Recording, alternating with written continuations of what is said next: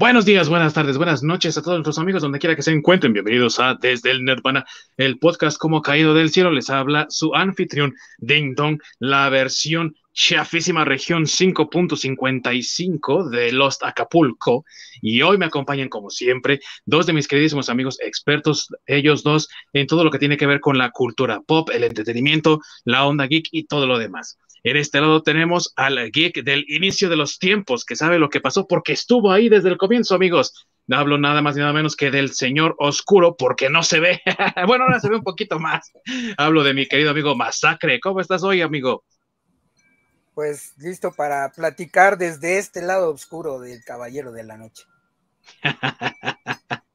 y desde un lugar no revelado en las Canadas, ahí como que una ciudad gótica medio, medio acalorada el día de hoy, el experto en manga, el único e incomparable, el Orc. ¿Cómo estás, mi buen Orc? Muy bien, bueno, buenas tardes a todos desde la Baticueva canadiense, aquí dándole. Eso es, no vayas a decir dónde es, ¿eh? no te vaya a llegar el vein a quebrarte.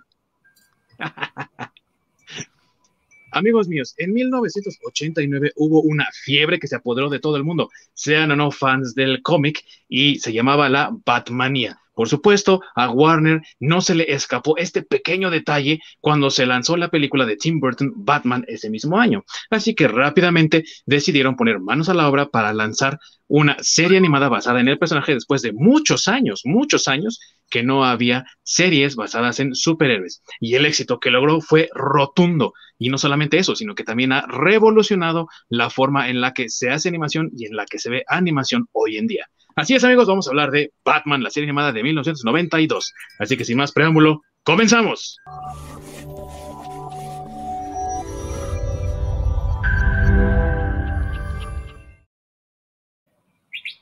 Muchas gracias a nuestro queridísimo Orc, que siempre está ahí detrás de los controles, ayudándonos en estas introducciones.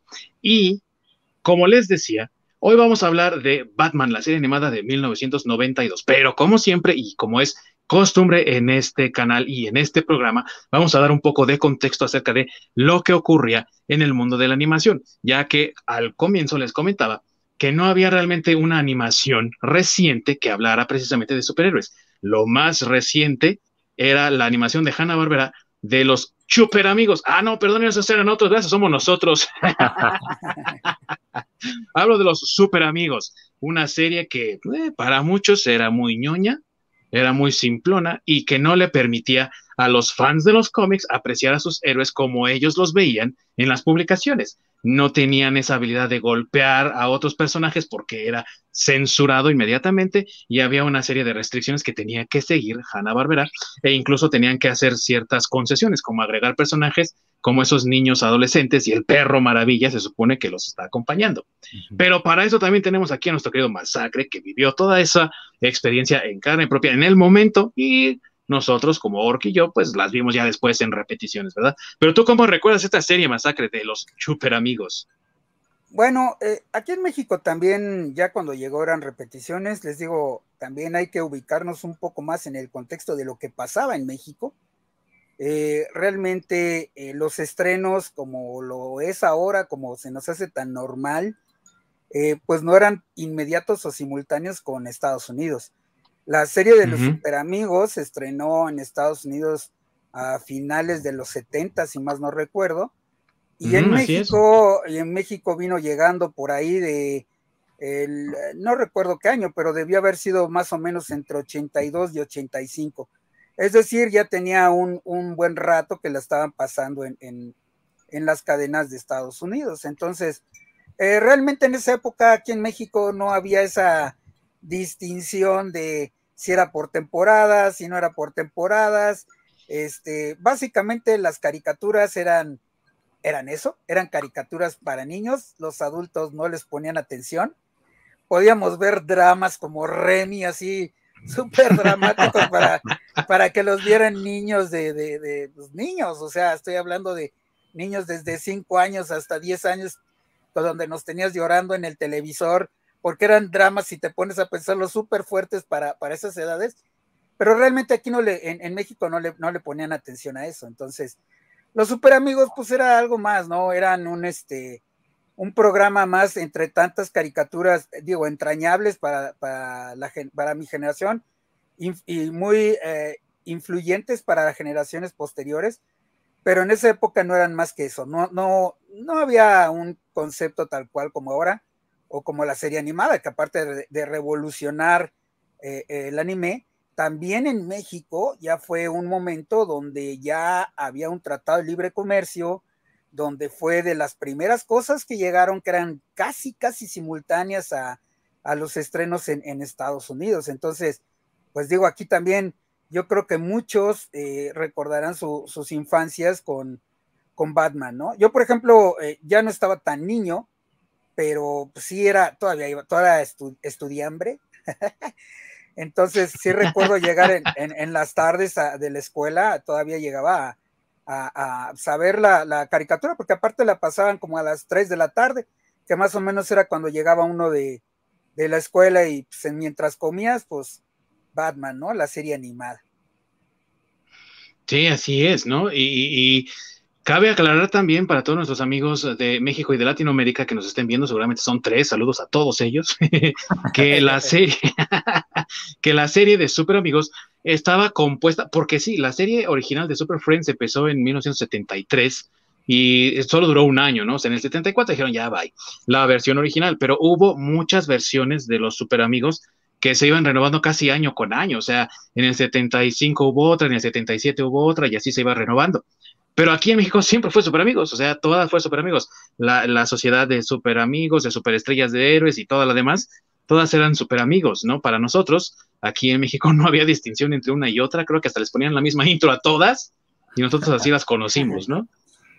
Sí, Pero, yo creo que Televisa, que en ese entonces era quien traía las, series, o bueno, las caricaturas, ya las compraba las retransmisiones, yo creo que ya muy baratas, porque sí, como dices, pues sí eran ya eh, capítulos, para nosotros eran seguidos, pero en realidad ya eran capítulos viejos en Estados Unidos, de los setentas.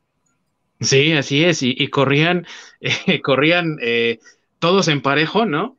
Los veíamos todos de corrido y en, en, Estados Unidos era una serie distinta, ¿no? O sea, por ejemplo, la leyenda de los superpoderes, que creo que fue la, la última, corrió en los años 80 pero nosotros seguíamos viéndola como una continuación, ¿no? De la, como digámoslo así, la siguiente temporada de la misma serie, no había diferencia, no había distinción. Sin embargo, sí es cierto que esta serie, a pesar de todo lo que incluía como un trabajo para los fans del cómic y esto de agregar personajes a lo mejor poco conocidos, pues no hizo mucho por posicionarlos, ¿no? Gente como yo, por ejemplo, eh, y muchos amigos que tengo igual de la misma edad y todo, no, veía super amigos y era una burla, ¿no? Te decías tú, jajaja, ¿cómo crees, no? Org, tú la llegaste a ver, tú pensabas igual que yo, piensas igual que más, no, así me gustaba, así me latía de chiquito, yo quería volar como Superman en los super amigos. No, eso sí, ahí sí, no, no era muy fan y bueno, ¿cómo olvidar el, el inigualable Los Gemelos Fantásticos? Oh, que, que creo que es este la hermana fantástica que se convertía en gorila y el hermano en una cubeta con agua y cosas así. Que no sí. sí, muy útiles sus poderes. El hermano, era el, hermano, era más chafa, solo se convertía en cosas de hielo y en agua. Y, agua. En puros líquidos. Sí, sí, sí. Y la hermana en puras bestias que aparte no podían cargar la fregada agua, güey. O sea, pinches inútiles los dos, güey. Sí, el héroe ahí creo que era el monito, güey. Sí. Sí, justamente. Sí, su mascota. Sí, ah, y, y obviamente, como lo estamos comentando, amigos, esta serie pues se fue renovando y renovando y cambiando de nombre. Después, la última serie se convirtió en los poderes galácticos o Galactic Powers para nosotros, siguió siendo super amigos. Y hay muchas personas que colaboraron en estas series, entre ellos, por ejemplo, Alan Burnett, que sería instrumental en el desarrollo de la nueva serie de Batman. Y estas personas que trabajaron también en la serie decían, es que son un poco ñoñas, no van más allá, no tienen tanta profundidad. El episodio más oscuro que tuvo toda la serie, o mejor dicho, todas estas series en Estados Unidos, fue ese episodio en el que el espantapájaros ataca con su gas que provoca el miedo y le provoca a Batman esta especie como de recuerdo en el callejón del crimen de la muerte de sus padres y eso es como lo más oscuro que hubo en, la serie en general. Así entonces, cuando Warner dice, oh, aquí tenemos una mina de oro con Batman, hay que crear una serie animada, pero de volada, de inmediato las personas que estaban interesadas dijeron, bueno, pero es que tal vez no sea una buena idea si lo vamos a hacer como lo hace, eh, como se hacía en Hanna Barbera, ¿verdad? Entonces es cuando entra una persona que tal vez nosotros no asociaríamos tanto con Batman, que es Steven Spielberg. ¿Y por qué Steven Spielberg? Bueno, pues porque él a finales de los años 80, principios de los 90, tenía una idea de crear series para la cadena de Warner. Warner, por supuesto, no tenía ningún distribuidor, así que sus series se iban directamente al canal Fox, donde tenían ellos Fox Kids, ¿no? Su barra de, programación infantil. Y lo primero que hicieron fue Tiny Toons.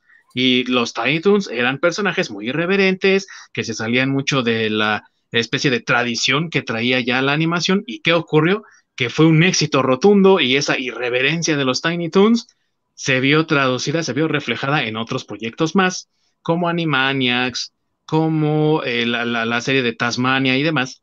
Y eso fue lo que ayudó a catapultar el trabajo que realizaron para la serie de Batman de 1992 de Bruce Timm y, aunque muchos digan que también Paul Dini, en realidad fue Eric Radomski quienes diseñaron este concepto de la serie de Batman.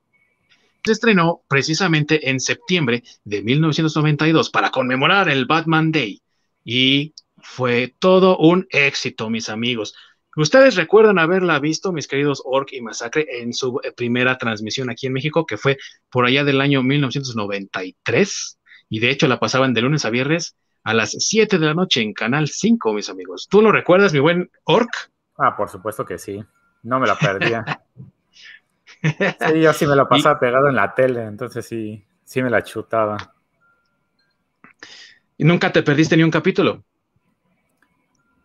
No, lo, malo de en general las series que nos llegaron a México es de que en otros lados, si eran de temporadas o, estaban esperando a generar más capítulos, a nosotros nos cortaban la serie de tajo en ese momento y la volvían a empezar desde el inicio.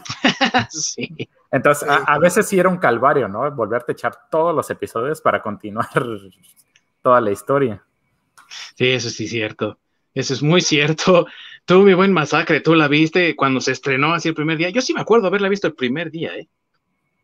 Sí, yo también recuerdo haberla visto el primer día. Y de hecho yo la vi por casualidad, ¿eh? O sea, yo no sabía que la iban a, a estrenar en México, pero como te digo, yo recuerdo que llegaba de comer, tal vez llegaba de la prepa o algo así. Este, pero sí recuerdo que me sentaba a la mesa y prendía la tele y pues normalmente veía caricaturas porque pues mientras comes no te vas a aventar una película, ¿verdad? Entonces normalmente ponía caricaturas que eran eh, pues, episodios cortos de 20 minutos y recuerdo haber visto este, eh, la serie y sí, también la vi el primer día. Recuerdo que me llamó mucho la atención desde, la, desde el intro, ¿no? Porque, este, pues ya sí era una serie ya más parecida a, al Batman de los cómics, no igual, pero ya, ya, ya estaba más tirándole por ahí. La canción, eh, el intro es épico, o sea, creo que hasta la fecha lo escuchas y sabes que es Batman.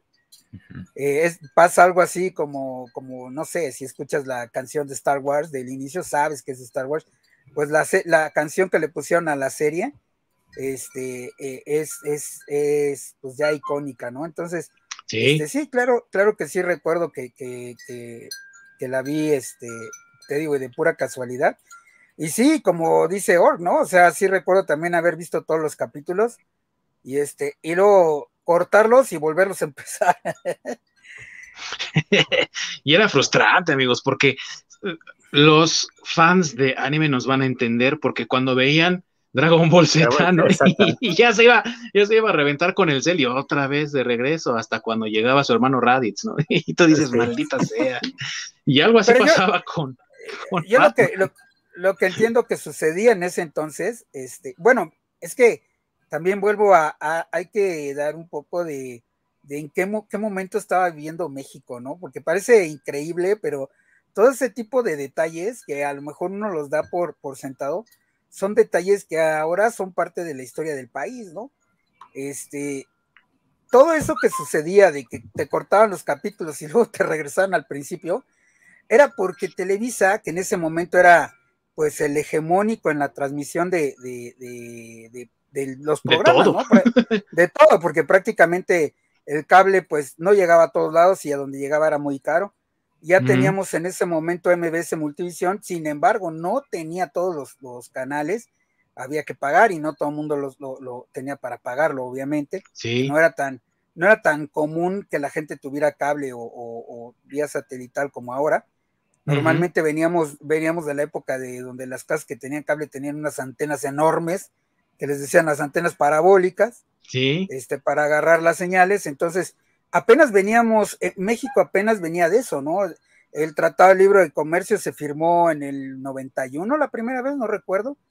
Este, pero digamos que para cuando entró la, cuando llegó la serie de Batman ya aquí a México, el tratado tenía dos o tres años. ¿Por qué, ¿Por qué hablo tanto del tratado? Es que sí existe un México antes de ese tratado y un México después de ese tratado. Y me refiero en cuanto a eh, todo lo que consumimos nosotros los mexicanos este, pues, de entretenimiento que viene de, Estados Unidos, ¿no?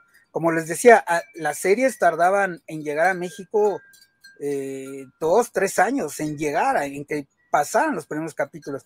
Batman, la serie animada, fue creo que de las primeras eh, series que se estrenaron al poco tiempo de que estaban en Estados Unidos. Entonces, cuando llegaban a los capítulos que ya habían eh, vendido las televisoras gringas, en este caso Fox, como la repetición, a, eh, ese momento en Estados Unidos apenas estaban pasando los capítulos siguientes. Entonces, en Estados Unidos normalmente era semanal y aquí te los pasaban diario. Entonces, digamos que alcanzábamos nosotros en menos de un año este, lo que a los gringos les había tomado todo un año llegar, ¿no? Entonces, por eso nos regresaban al principio, ahora sí que para darle chance a, la, a la serie que estaban transmitiendo en ese momento de Estados Unidos, este, pues para poder alcanzar. Entonces, eso también es algo bien interesante, ¿no? Que, el parte de entretenimiento y demás tenga que ver con esas políticas de, de, nuestro país, ¿no? Que ahorita ya se nos hace muy normal, pero créanme que si ustedes fueron de mi generación y vivieron en el del 85 al 90, de su niñez, pues sí recuerdan que eran, eran bien, bien raro que te llegara una serie casi simultánea con Estados Unidos.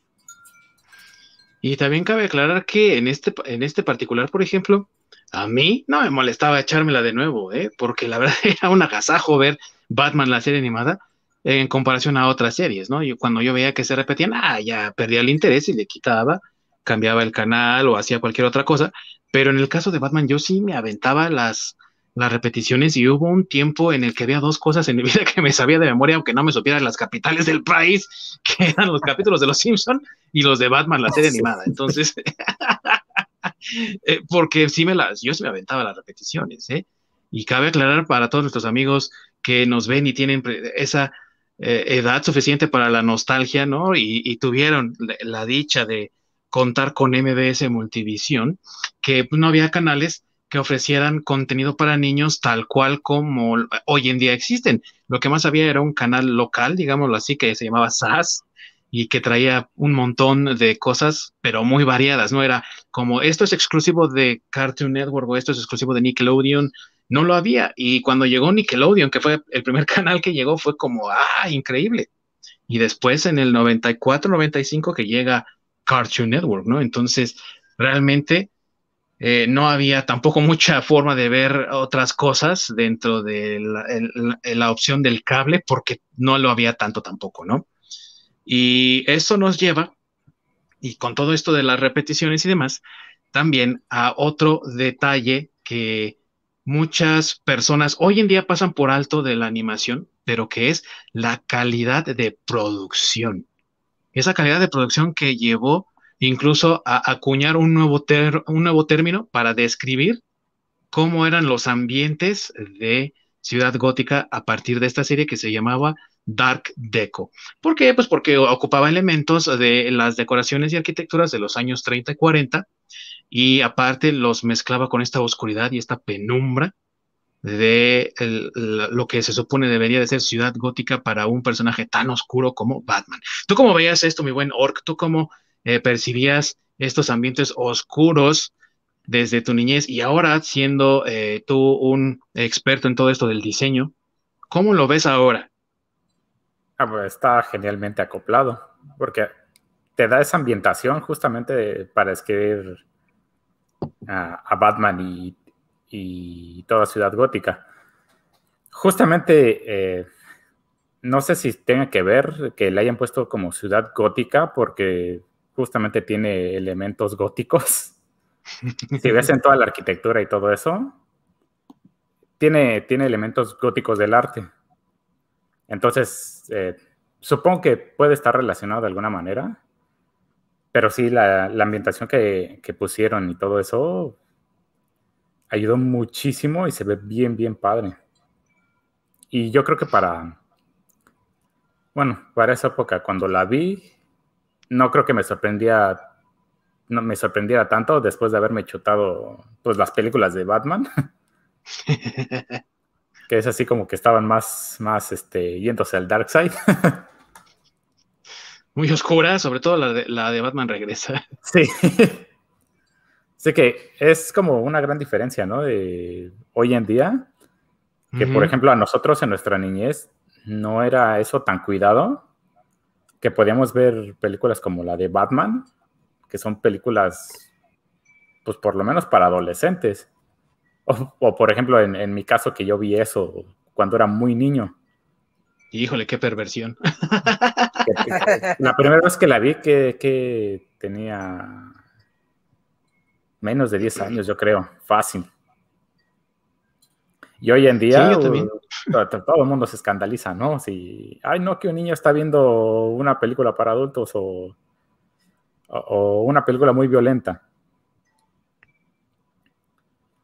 Pero justamente en el caso de Batman es, es es un caso completamente diferente porque no es algo de terror, pero como que te da esa sensación, te da toda esa vibra.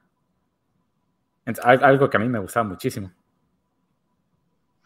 Y que fue uno de los aciertos de esta producción porque hasta ese momento las animaciones normalmente, pues como lo dijo muy bien Masacre, eran animaciones para niños y pues no importaba, es cosa para niños, esto es para que lo vean los niños, no nos interesa realmente.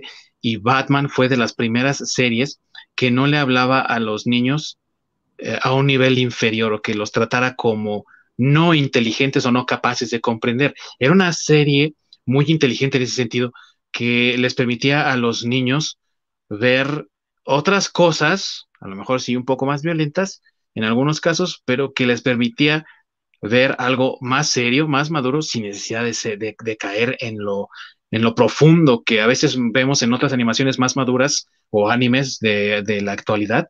Y era realmente un agasajo poderla ver, ¿no?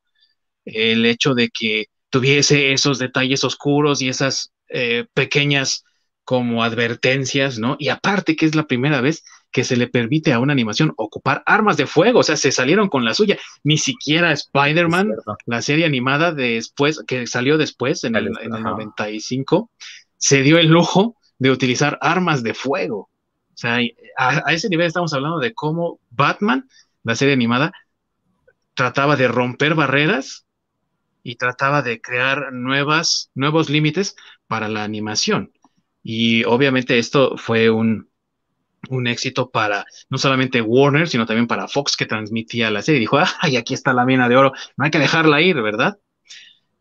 Y cabe aclarar que en Estados Unidos, debido al estreno de Batman Regresa, donde salía Gatúbela, ellos tuvieron un desorden en el estreno de sus, de sus capítulos. El primer capítulo, que era el de el hombre murciélago, ese doctor que se convierte en un murciélago gigante, ese era el primer capítulo, ese sí se transmitió en orden aquí en México. Pero en Estados Unidos el primero fue el de la gata y la garra, parte 1, que es uno de los pocos episodios que tiene parte 1 y parte 2 de la serie, que habla precisamente de Gatúbela.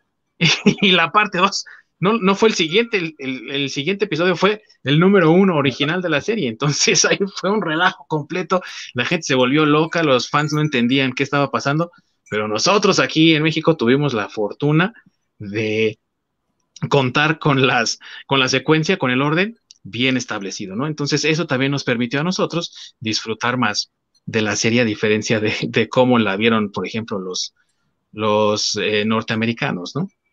Quién sabe hasta cuándo vieron la segunda parte. Pero otro de los aciertos que tiene y de lo que habló ahorita Masacre es de la música. Es la primera animación que no cuenta con sintetizadores o con simuladores de sonido, sino que tiene una orquesta para poder realizar toda la música de la serie, toda. La música de la serie es también maravillosa por eso. Y la dirigió, la orquestó, nada más ni nada menos que Shirley Walker, que trabajó precisamente con Danny Elfman para hacer la, la orquestación de las películas de Batman. Y por eso es que el tema es tan conocido, tan familiar y también tan reconocible como dice Masacre, ¿no? Mi queridísimo Masacre, ¿cuál es la parte que más recuerdas, que más se te quedó grabada de toda la serie? Híjole, pues yo creo que para mí, de toda la serie, este, fue la primera vez que salió Harley Quinn.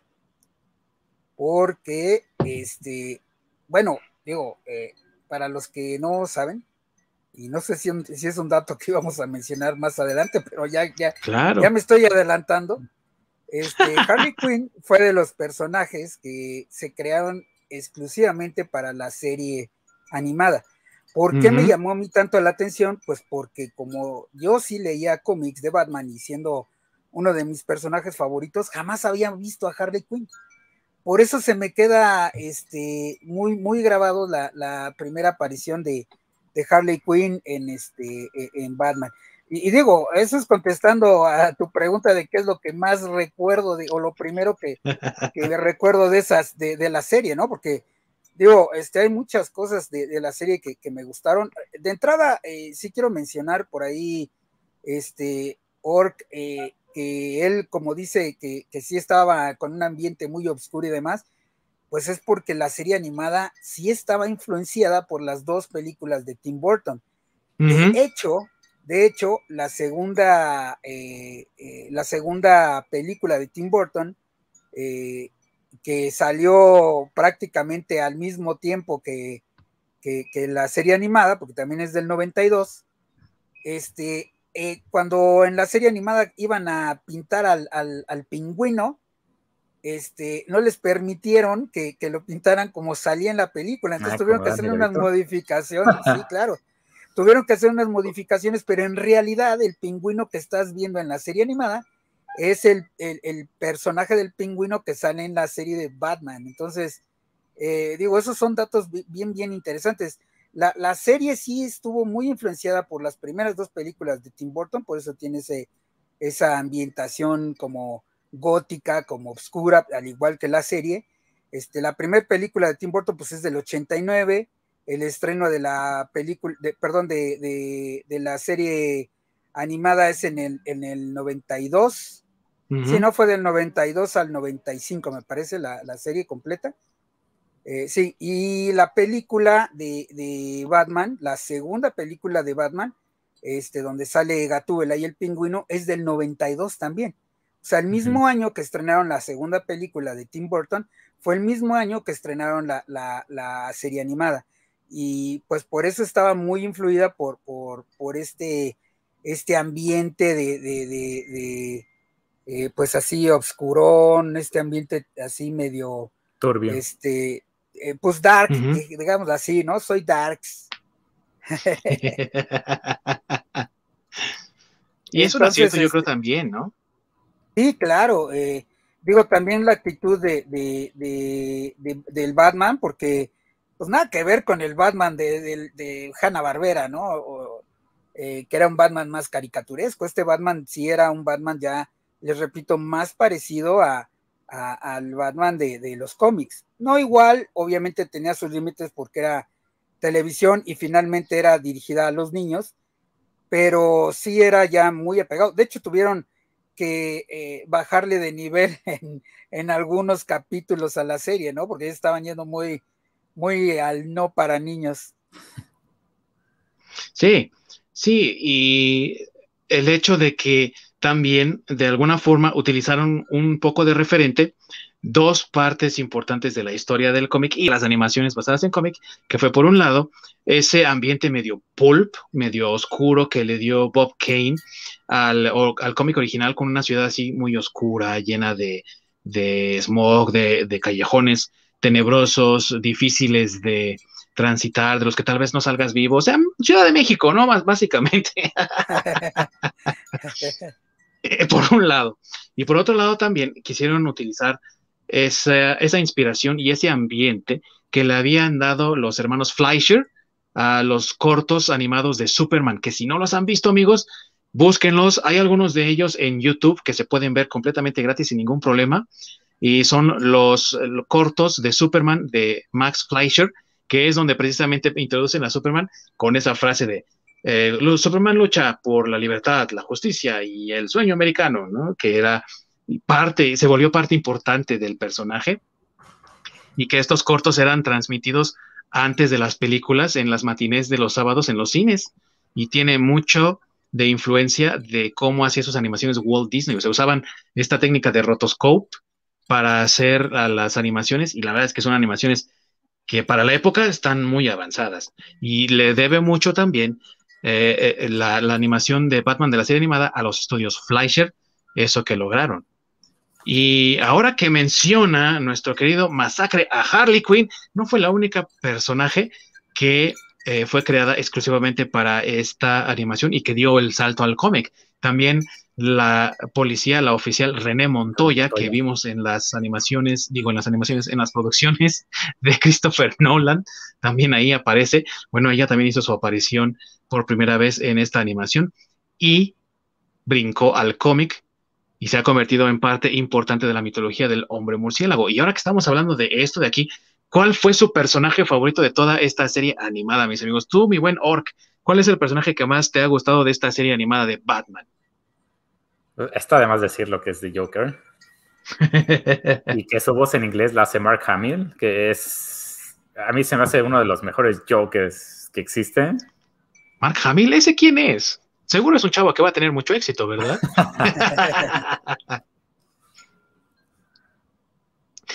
y su voz icónica, ¿no? O sea, si tú le preguntas a un americano o a un canadiense, a alguien que la haya visto en inglés, oye, ¿quién es el mejor Joker para ti? Yo creo que cinco de seis veces te van a decir Mark Hamill, ¿no? Sí. Sí, es que este humor, humor negro que tiene Joker es algo que me encantó y, y como literalmente durante toda la serie parece que intenta matar a Batman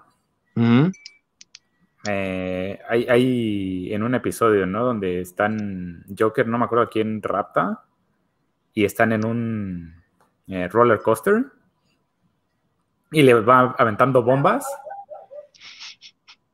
Pero se me hace tan curioso de, de que da la impresión de que lo, lo, quiere matar, pero no es así, simplemente quiere lastimarlo o quiere eh, pues fastidiarlo básicamente. Entonces, es, algo, ese elemento de cómo, cómo están juntos Batman y Joker en la serie animada es, es algo que me encanta. Y una interacción muy bien realizada también por parte de los creadores, en la cual vemos este reflejo de lo que muchos ya veían en el cómic de esta y creo que lo hablábamos la, la sesión pasada, esta relación psicópata, ¿no? En la que sin Batman no existe Joker, pero sin Joker tampoco existe Batman, ¿no? Y creo que vemos eso muy bien en la serie, ¿no? ¿Tú cómo ves? Sí, completamente. Se, ve la necesidad de, Joker por Batman, porque literalmente te das cuenta de que él, pues, no le importa nada más que pues hacerle la vida imposible a Batman. Sí, así es. Tú, mi queridísimo Masacre, tu personaje favorito de esta serie animada. Híjole, pues para mí, este, no, no tengo uno en, eh, sí en favorito. Digo, eh, aparte de, la, de la dupla de Batman. No, Harley lo que, o sea, Harley me gustó porque creo que sí, los que leíamos cómics en ese momento, pues sí fuimos con el boom de, de que era un personaje nuevo y totalmente diferente, y, pues su historia de background que era que se había enamorado del Joker, que eso no, es que eso simplemente en los cómics no había pasado, yo creo que también fue parte del éxito que tuvo Harley, ¿no? El, background de que era, de que era una, una psicóloga que trabaja en Arkham y se enamora de Joker, o sea, todo, todo ese, ese, este, ese, ese tema de origen, por decirlo que de hecho es un capítulo de, de, de la serie animada, pues creo que fue lo que nos llamó la atención a los que leíamos cómics, ¿no? Porque pues, nunca, antes de eso, Joker en realidad no tenía una pareja, ¿no? Eh, eh, entonces, digo, creo que fue eso, eh, fue también la relación que ya se establecía más ahí en, entre Gatúbela y Batman, más ese coqueteo, que eso sí estaba un poco implícito en los cómics y en la serie de los 60, pero nunca ya tratado tan como abiertamente como sucede en, este, en la serie animada eh, este, eh, digo, es que, híjole, hay muchas cosas. Pues digo que no tengo realmente un, personaje favorito. Teniente eh, Bullock. el Teniente Bullock. Teniente Bullock. así es. La serie animada también revive, por ejemplo, a, este, al Doctor Frío, que le da un origen totalmente diferente al, del. En el cómic, el accidente que tienes porque está este, fabricando su pistola de rayo y durante el proceso que está fabricando la pistola de rayos, pues, tiene el accidente y se convierte en, el Doctor Frío, que es una historia de origen que creo que ya hasta se está olvidando porque realmente la mayoría quien toma la historia de origen es la historia de origen de la, de la serie animada, sí. que es un origen mucho más trágico, un origen mucho más romántico ahí. Sí, no, porque este, involucra a su esposa, ¿no? Claro. Así, es, Y el original era muy bidimensional, amigo, o sea, era muy simplón después de que crea su rayo y se vuelve y falla, ¿no? Se vuelve así como, ahora voy a tomar venganza en el mundo y por como, ¿por qué? Entonces no era una... Y de hecho, antes de que saliera la serie ya llevaba muerto un rato el, el, Doctor Frío, porque la verdad no era así como, pues, ¿qué hacemos con él? Ah, ya mátalo, O sea, este, este personaje está muy malo. así es, así es. Y en la serie le dan más profundidad y eso lo revivió en los cómics. O sea, eh, creo que también lo, que a mí me gustó de esta serie es que hizo el universo de Batman este, más dinámico en, los cómics. Sí. Eh, digo, o sea, por ejemplo, también este Arcilla, bueno, el hombre de barro, como que llamarle. Clayface. Este, así es, en, el, en el cómic también lo hacen, este, eh, lo empezaron a dibujar más parecido a la versión de la, de la serie animada, porque ah, originalmente nada más era un humano así como muy escurrido, así como si se estuviera derritiendo todo el tiempo y acá ya, ya le dan este, le dan otra imagen y así lo empezaron a dibujar en los cómics. Este, no sé, la aparición de, de también de, de, Poison Ivy, que como salía mucho en, la serie animada, pues también empezaron a sacarla más en el cómic, porque también era un personaje pues, que ya estaba medio, medio muerto, por decirlo así. Este, ah, no sé. Y muy simplón ah, también, amigo. Sí, así es. Eh, también a Dos Caras le dieron también profundidad, porque este, en la serie animada es donde empiezan a contar primero, eh, como que antes de que eh, Harvey Dent fuera candidato a, Mayor de Ciudad Gótica y demás, este, él ya tenía problemas este, psicológicos, o sea, no fueron a causa del accidente, sino que él ya los traía y ya cuando se convierte en dos caras, pues se atenúan, ¿no? Pero eh, eh, todo eso eh, en los cómics realmente no estaba explorado o no estaba profundizado y es, son historias que ahora en, los fanáticos de los cómics, como los fanáticos de la serie, ya los toman como el origen oficial, si quieres verlo así, de, esos personajes, ¿no? Entonces, realmente por eso te digo que yo no tengo un, un personaje favorito, sino que me empezaron a gustar muchas cosas que retomaban de los cómics y las mejoraban, en mi opinión. Sí, les daban más profundidad en general a los personajes. Y no solo eso, aprovechando de que estamos hablando de, los personajes introducidos que fueron relevantes, eh, otro fue Grey Ghost, que era el, este, creo que... El, fantasma gris. Ajá, el superhéroe favorito de este... Ah, del papá de Batman. ¿De Bruce? No, según, yo, según yo era del papá. Eh, era de, Sí, era del papá, ¿no? ¿O era, de, Bruce? cuando, era de Bruce, cuando, era de Bruce cuando era niño. Ajá, sí. Ah, sí, cierto, sí, cierto. Tienen toda la razón, es de Bruce. Y curiosamente también la voz en inglés la hace este Adam West, que es Batman de, los años 60. Sí, así es. Ya, y hace un personaje, y hace un personaje similar, ¿no? Porque el fantasma gris precisamente es un actor que se quedó encasillado en el rol de este superhéroe, igual que Adam West. Y yo pienso que mis, yo tengo dos personajes preferidos dentro de esta serie y uno de ellos, los dos son villanos, pero uno de ellos es Mr. Freeze, por lo que estamos hablando ahorita precisamente de su origen. Mr. Freeze es un personaje que está tratando de encontrar una cura para una enfermedad extraña que tiene su esposa, a la que para poder encontrar la cura a tiempo la pone en un estado criogénico, en una especie de tanque especializado, pero ocurre un accidente y él se convierte en este hombre de hielo precisamente, ¿no? Y esa está escrita por Paul Dini. Y por eso mismo es que mucha gente piensa que esta es una historia, o mejor dicho, una serie hecha por Bruce Timm y por eh, Paul Dini, pero en realidad Dini solamente era escritor dentro de la serie, pero escribió los mejores episodios. Definitivamente, así dicho, los mejores episodios de la serie, al menos de la primera época del 92 al 95 fueron escritos por Paul Dini. Uno de estos fue este origen de El hombre de hielo, que es precisamente el episodio número 2 eh, y que se llama Corazón de hielo. Y este episodio lo definió tan bien que incluso después una película tan ridícula como Batman y Robin en el 97 tomó ese mismo origen y lo hizo todo un punto argumental, ¿no? Eh, de por qué Poison Ivy eh, había, le había desconectado a la esposa y se puso todo loco el Schwarzenegger y todo lo demás, ¿no? A pesar de las bromas estúpidas con hielo, tomaron ese origen dramático, ¿no? Y mi segundo personaje favorito es Harvey Dent como dos caras. Sí, porque se le dio más profundidad al personaje, pero también porque lo fueron trabajando. En las series animadas normalmente tú encontrabas a un personaje ya como el villano y no había esta exploración previa del personaje. Y en el caso de Dos Caras no solamente te ponen esta doble personalidad que tenía, ¿no? Como el Harf malo, porque él era Harvey, pero su personalidad mala era Harf, ¿no? El malo, que había salido a raíz de que él había reprimido sus memorias porque cuando era niño lo boleaba tanto un, un muchachito que lo golpeó y lo mandó al hospital, o al menos él creyó que lo había mandado al hospital, pero fue por otra razón que el niño fue al hospital y reprimió su ira.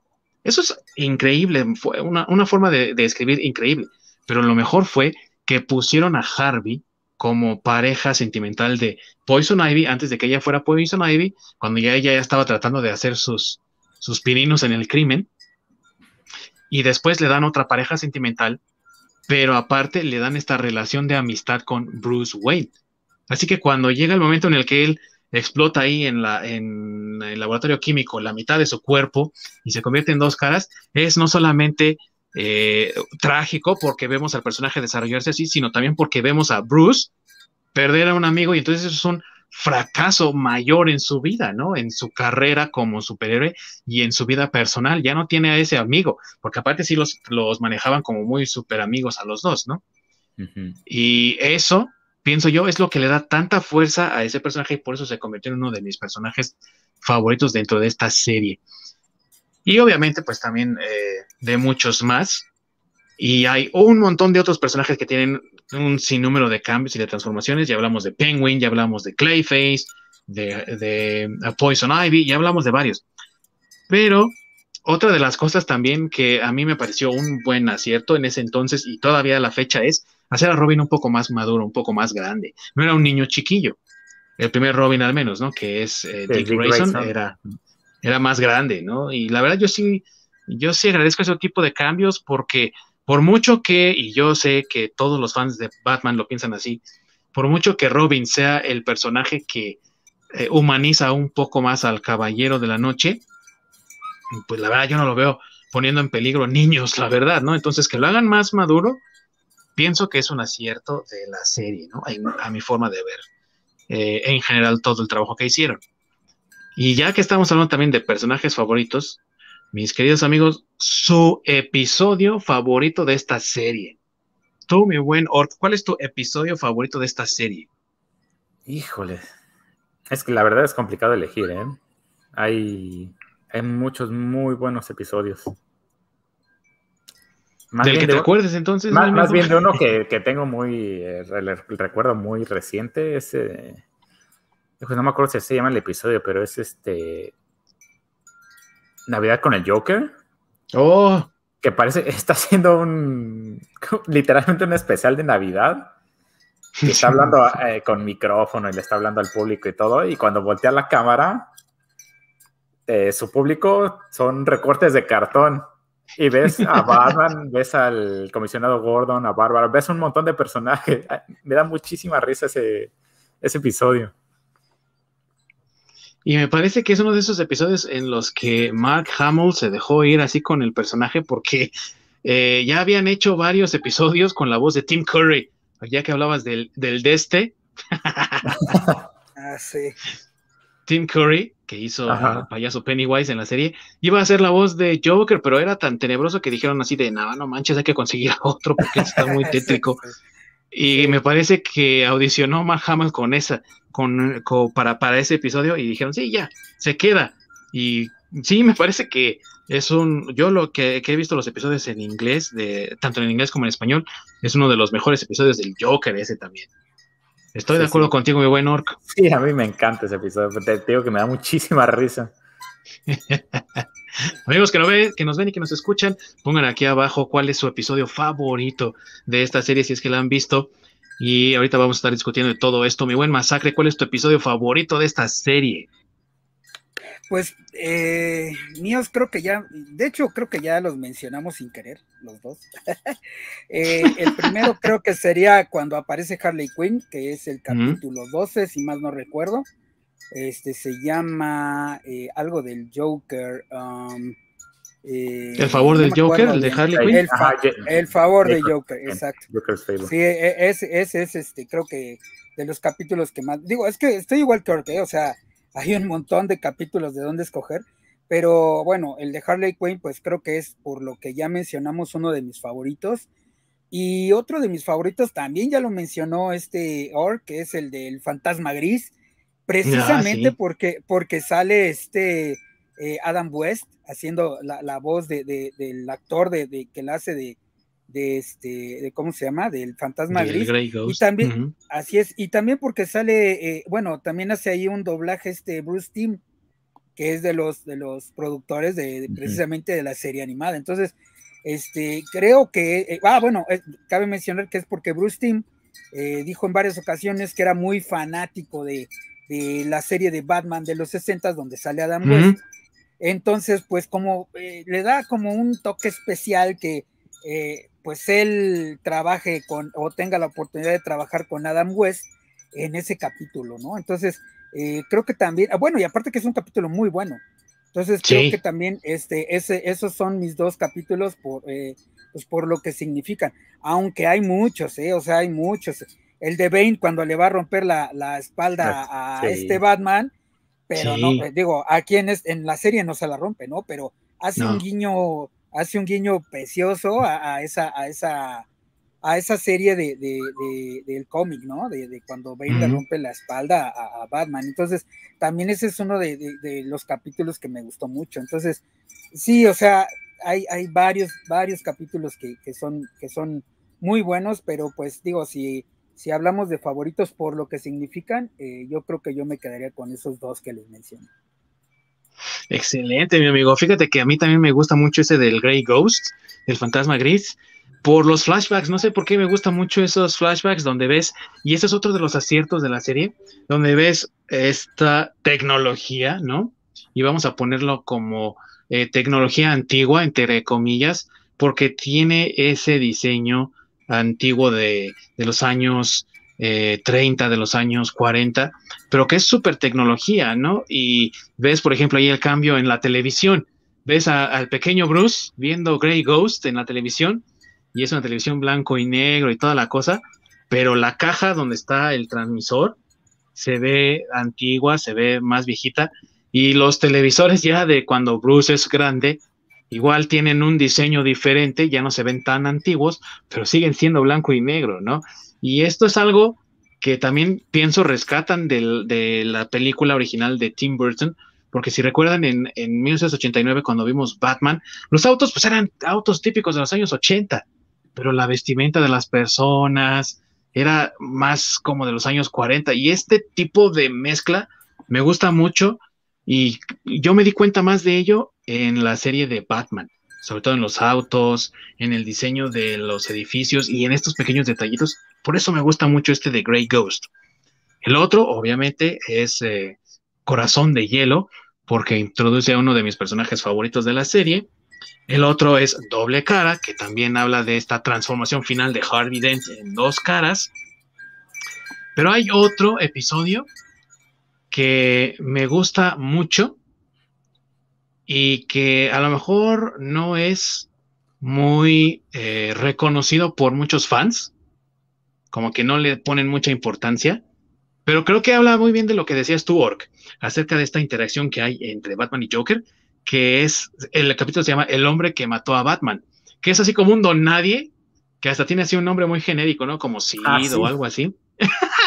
y entonces, eh, por accidente, digámoslo así, porque realmente él no está buscando matar a Batman, por accidente hace que Batman resbale y da la impresión de que eh, cae en un tanque, explota el tanque y que Batman muere, ¿no? Y Batman lo deja así, dice, pasar, ¿no? Así que crean que morí y todo. Y Joker trata de conocer a este hombre porque aparte adquiere fama, ¿no? Ah, es el hombre que mató a Batman. Ajá, que se vuelve famoso. Exactamente, ¿no? y entonces todos, ah, no manches, él logró lo que nadie más de nosotros pudo. Y Joker así de, ah, con que tú lo acabaste, ¿eh? pues ahora yo te voy a acabar a ti, ¿no? Porque hablas de esa complementación que decías tú, ¿no? De cómo Joker es definido o, o él mismo se autodefine a través de Batman. Y ese es uno de los episodios que también me gusta mucho, ¿no? Y al final, cuando el Sid este va a la cárcel y todo lo ves así pequeño, así todo. Y va a la cárcel y todo el mundo así como, oh, no manches, aquí viene el Sid, el que mató al Batman, ¿no? es un episodio que me gusta mucho y por eso lo pongo ahí dentro de mis favoritos. Ahora bien, mis amigos. ¿Sabes cuál otro me, perdón, ¿sabes cuál otro me gusta? El de Harley Quinn que es donde ah, Batman recluta a Harley Quinn para detener al Joker y vemos como este, esta diferente faceta de Harley Quinn. Ajá. Como que parece una niña adolescente entre haciendo bromas, siendo desmadre, pero también contribuyendo pues con toda esta investigación de detective de Batman, ¿no? También le agrega ese tipo de cosas al personaje Harley, que también me gusta mucho. Sí, y este también es un episodio muy, muy cómico, muy chistoso. Te pone estos personajes, ok, sí, son personajes malvados, son personajes psicópatas, pero no por eso quiere decir que no vayan a ser cómicos. Y creo que ese es un acierto de la serie, que a lo mejor las películas después, ¿no? Como Batman y Robin trataron de emular y fracasaron, pero terrible, ¿no? bueno, en mi, opinión. Pero mis amigos... Sí, digo, sí, yo iba a mencionar nada más lo de las películas, que sí tienes razón, pero eh, creo que aquí nada más cabe aclarar que las películas que siguieron, ¿no? O sea, porque las películas que, que influyeron favorablemente y que estuvieron de la mano con la serie, este, fueron las dos películas de Burton, ¿no? Este, tanto Batman como Batman Regresa. Ya de ahí después lo que fue este Batman Eternamente, eh, Batman y Robin y no sé cuál fue la última. los batipezones y los acercamientos. Eh, eh, esas fueron las que ya nada tuvieron que ver y de hecho la película de, Batman y Robin, este, pues pasa, la serie animada completamente la ignora, ¿eh? porque como tú dices, número uno, pues sí, sí, sí ponen a un, a un Robin este, un poco mayor. Este, de hecho, a Robin no lo iban a poner en la serie, este, no sé si saben ese dato, pero este, eh, el estudio les dijo que tenían que incluir a, Robin porque eh, la serie estaba dirigida a, niños pequeños, bueno, más bien no a niños pequeños, sino a, niños en general, y este, y sentían que Robin era el personaje adecuado para, de hecho, para hacer eso, eh, ¿no? el, eh, no fue el estudio, amigo, tanto como el, la distribuidora que fue Fox, porque el estudio pues era eh, Warner, y, Fox les dijo, ¿sabes qué? Necesitamos que haya más Robin, porque ese es un programa para niños. Y de hecho sí hubo muchas veces en que Fox dijo, Nel, o sea, si no está Robin, no queremos este episodio. E iba a haber un episodio especial con eh, Black Canary, haciendo ahí un team con, con Poison Ivy. Pues no hubo. ¿Por qué? Porque no iba a salir Robin y entonces Fox, bueno, ¿y dónde está el Robin, carnal? No, no, es por una vez, por una vez que no salga el Robin. Él, si no sale Robin no queremos nada, entonces, ni modo. sí, que de hecho tuvieron que incluirlo ya después en todos los capítulos. Así es. Y, y, ahí fue cuando comenzó las aventuras de Batman y Robin. O sea, se le cambió el nombre a la serie, en que fue en la tercera temporada precisamente, o sea, la serie original, digamos así, Batman fue 92 a 95 y ya después de ahí Batman y Robin. Sí, y incluso hubo un, este, cambio de, en el diseño de algunos personajes en general, ¿no? Creo que incluso en el logo de que trae Batman ya no es casi como el que traigo, sino ya creo que eliminaron la parte amarilla, si no estoy mal. Sí, así es.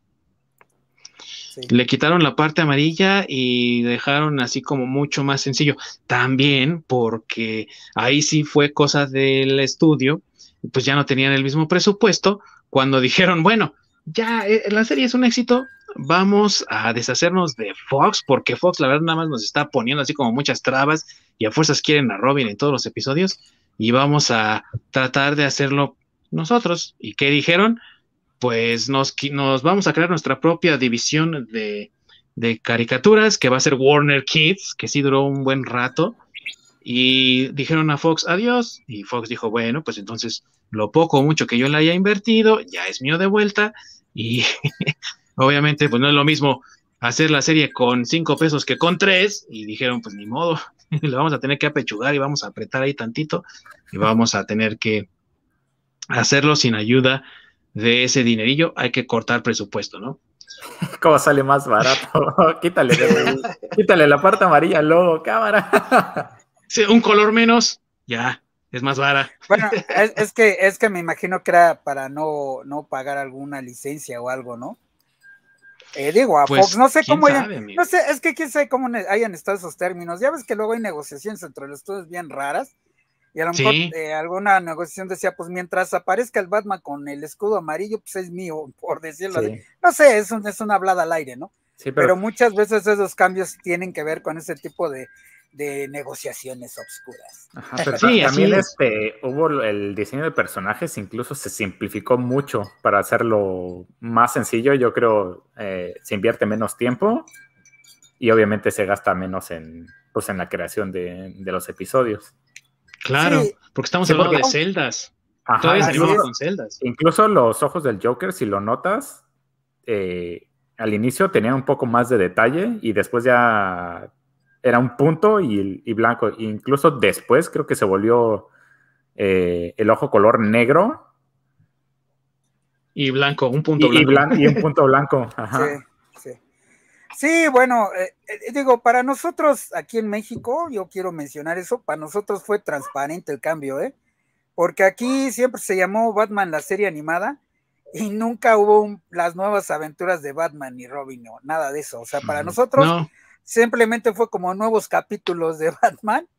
Y este, digo, ¿cómo los puedes distinguir? Pues digo, bien fácil, todos los capítulos que son con el cielo de color rojo son los capítulos que son de de este, las nuevas aventuras de Batman, nos diga, somos los, son los capítulos más nuevos, por decirlo así. Pero aquí en México para nosotros simplemente fueron capítulos nuevos.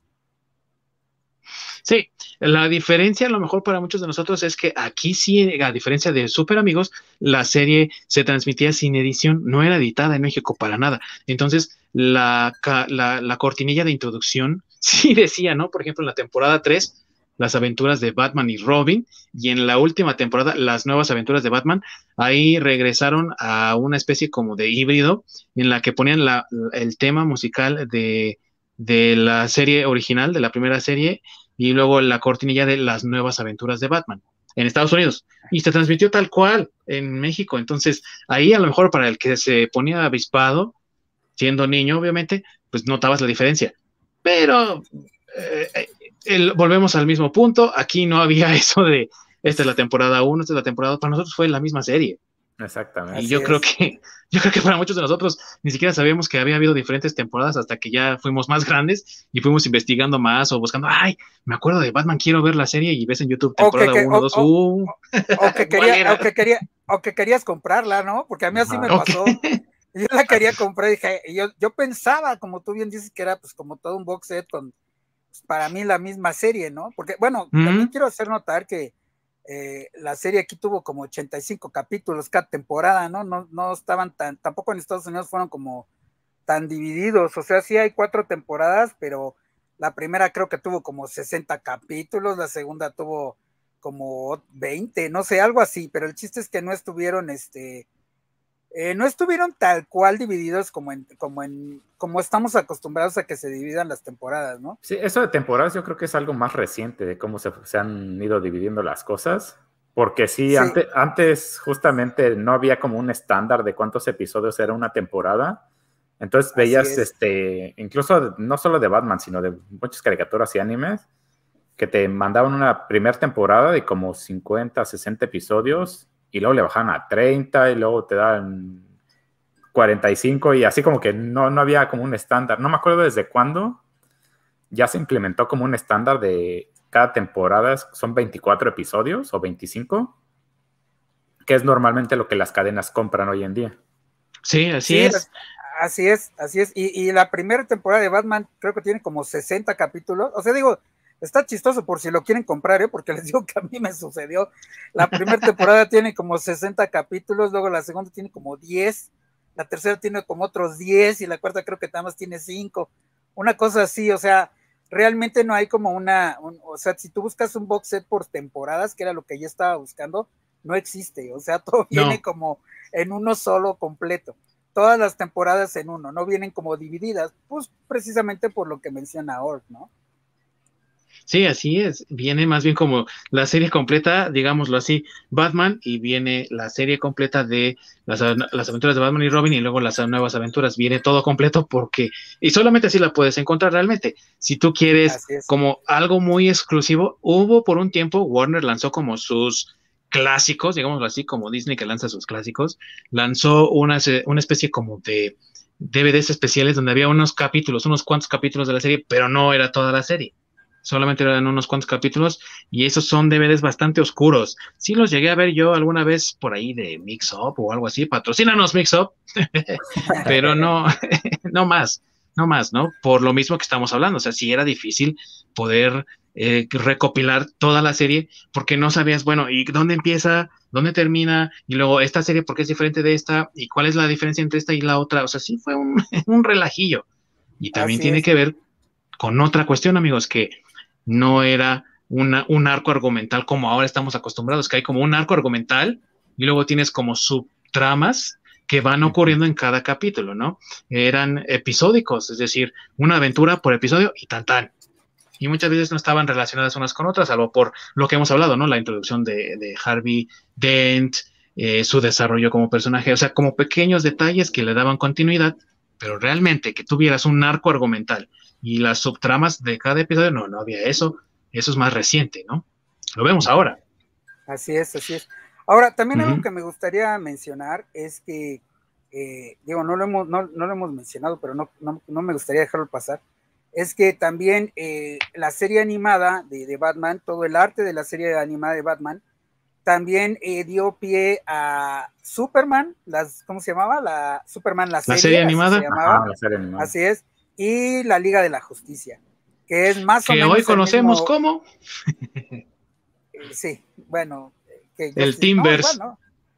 Ah, sí, el Timbers. Ah, sí, tienes razón. Este, pero bueno, o sea, eh, eh, la segunda temporada, se podría decir, de, de, Batman, ocurre al mismo tiempo que, que, la serie animada de Superman. Entonces, este, digo, también ahí hay como un, un emparejamiento entre esas series que también cuando las ves todas juntas, pues también es un agasajo verlas todas juntas. Incluso ahí hay unos crossovers donde Batman aparece en, la serie animada de Superman y al revés también. Y al revés. Superman aparece, Así es, así es. Que le dio pauta precisamente al Timbers, o lo que también conocemos como el universo animado de DC. Y que es todo yo no sé lo que piensan ustedes, mis amigos, pero todo, todo, todo es un agasajo. O sea, me refiero a Batman, Superman y al menos la primera Liga de la Justicia, porque la Liga de la Justicia Ilimitada para mí ya como que empezó a decaer. Mm, pero esas tres, muy buenas, muy, muy buenas. Y hablando de eso, mis amigos, les quería preguntar de esta otra cosa que ocurrió también con la serie, que es, dado el éxito que tuvo, en 1993, Bruce Timm y Eric Radomski, que fueron los creadores de la serie, se unieron con Paul Dini y la productora ejecutiva del, proyecto llamada Jean McCurdy, que también hizo todos los demás proyectos de Warner, que empezaron con Tiny Toons, y decidieron hacer un episodio especial donde contaran como el origen de Batman y todo esto para los fans que no sabían nada del cómic. Y oh sorpresa, dijeron, ¿por qué no lo hacemos una película? Y de, ese, de esa idea salió Máscara del Fantasma, la película de Batman, la serie animada, que para muchos es la mejor película de Batman de todos los tiempos, y creo que yo me incluyo también ahí. Y que por cierto, amigos, todos los que nos están viendo, nos están escuchando, pueden ver ahora en HBO Max, si cuentan con el servicio, corran a verla porque es una película maravillosa. Y quería preguntarles precisamente su opinión acerca de este trabajo. Tú, mi buen masacre, ¿qué piensas de Máscara del Fantasma, que es como, digamos que, un spin-off de esta serie? Eh, sí, sí podría llamarse un spin-off. Eh, patrocínanos HBO Max. Saludos. sí, por supuesto. este, eh, sí, se podría decir que un spin-off, aunque, eh, híjole, es que, es que no sé si, si llamarlo tal cual un spin-off, porque e, es, como una especie de híbrido, ¿no? O sea, sí tiene como que el origen, pero porque también son como flashbacks, que tanto te gustan. Este, sin embargo, sigue unida a, la serie animada, o sea, eh, no precisamente empieza la serie del fantasma con que Batman apenas está haciendo Batman, ¿no? Sí tiene los flashbacks, pero ya Batman es Batman.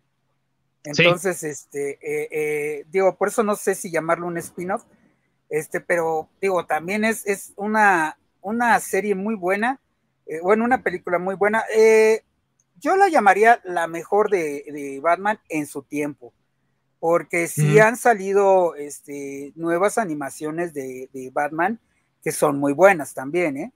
Este, tal, vez, tal vez no tuvieron el, eh, éxito eh, que ha tenido eh, la máscara del fantasma, pero, porque hay que aclarar algo, la máscara del fantasma originalmente estaba hecha para estrenarse solo en en formato eh, para televisión, ¿no?